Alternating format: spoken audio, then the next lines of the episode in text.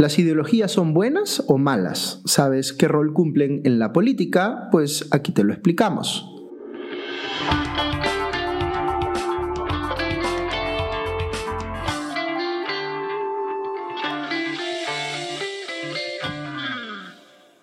Hablemos de Política, un videocast de Comité de Lectura y la Fundación Conrad Adenauer en el Perú. Ideología es casi una mala palabra en nuestros días. Cuando decimos que alguien está ideologizado, es como si pensáramos que esa persona no entiende de razones, que solo repite una o varias ideas en las que cree ciegamente y que está dispuesto a defender a cualquier costo sin prestar atención a los argumentos de quienes opinan distinto. La verdad es que ideología no es un término que tenga una definición precisa. Hay un libro del crítico literario Terry Eagleton llamado precisamente Ideología, una introducción, que incluye 16 definiciones distintas de esta palabra. Pero ya que el objetivo de este podcast no es dificultar, sino facilitar el entendimiento, les voy a plantear una definición de ideología que nos va a ayudar a desarrollar el concepto. Pensemos en ideología como un sistema de creencias, valores y actitudes que tiene una persona o que es compartido por un grupo de personas. Dicho de otro modo, es la forma como ven la realidad o cómo les gustaría que ésta sea. Vayamos a un ejemplo sencillo. En la vida existen ciertos valores como la libertad y la igualdad que nos preocupan a todos, pero, y ojo aquí con el detalle, no nos preocupan a todos en la misma medida. Cuando estos valores entran en conflicto y hay que tomar una decisión respecto de si valoramos más la libertad o valoramos más la igualdad, algunas personas optan por lo primero y otras optan por lo segundo.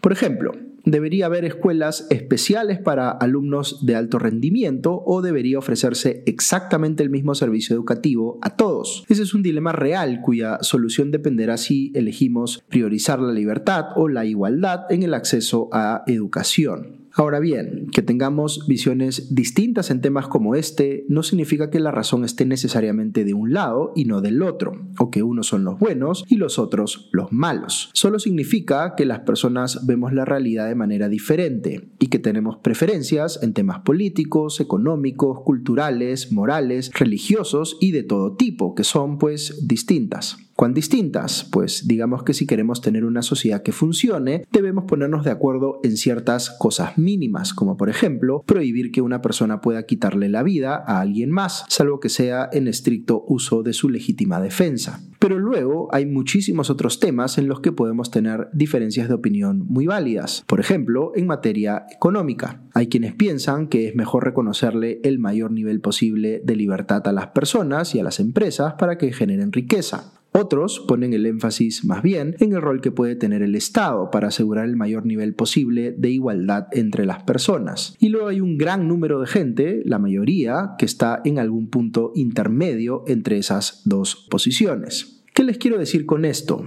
Que todos estamos de una u otra manera ideologizados y que eso en sí mismo no es necesariamente algo negativo. Todos tenemos un sistema de creencias y valores o varios superpuestos que motivan nuestras decisiones y comportamientos. El que tengamos visiones distintas de la realidad, es decir, ideologías distintas, genera el espacio y la oportunidad para que podamos debatir entre nosotros y así ver qué posición está mejor sustentada. De hecho, las ideologías son muy importantes para la política. En el episodio anterior eh, les hablé sobre los partidos políticos y cómo estos ayudan a organizar la sociedad en grupos que tienen intereses o valores en común para hacer más eficiente el diálogo y la toma de decisiones en un país. Pues bien, eso a lo que me refería como intereses y valores en común es lo que aquí podríamos resumir como sus respectivas ideologías. En teoría, la razón por la cual un grupo de personas se organiza en un partido político o decide votar por ese partido político es porque comparten a grandes rasgos una forma similar de entender el mundo o una visión coincidente sobre qué debería cambiar en este. Esto no significa que todos los integrantes de un partido político tengan el mismo nivel de convicción respecto de las ideas que éste defiende.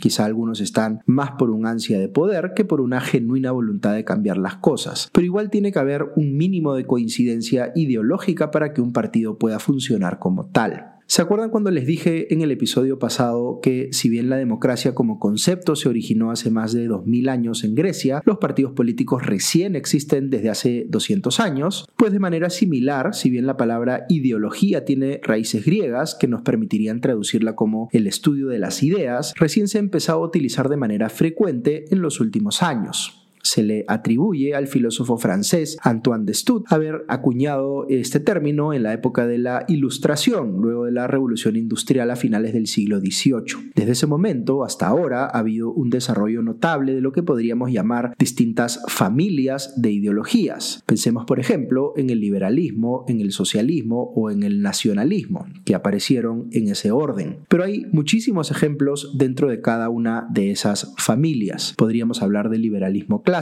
del conservadurismo, de la socialdemocracia, de la democracia cristiana, del marxismo-leninismo, del maoísmo, del fascismo o del nazismo. Nos tomaría mucho tiempo señalar aquí todas las diferencias entre estas ideologías, pero sí quisiera explicarles algunas cosas importantes. Imaginemos que mostramos todas estas ideologías en un gráfico que tiene dos ejes. En el eje horizontal, lo que queremos medir son las actitudes hacia las libertades económicas. Las ideologías que están más a la derecha son las que más apuestan por tener sistemas económicos que privilegian la libertad, aunque eso genere algún nivel de desigualdad. Hacia la izquierda, más bien, es al revés. De ese lado están las ideologías que privilegian la igualdad por encima de la libertad o a costa de restringir esta última. Fíjense que aquí aplica más o menos bien la categorización de izquierda y derecha que solemos utilizar para describir la política, con los partidos más socialistas a la izquierda y los partidos más capitalistas a la derecha.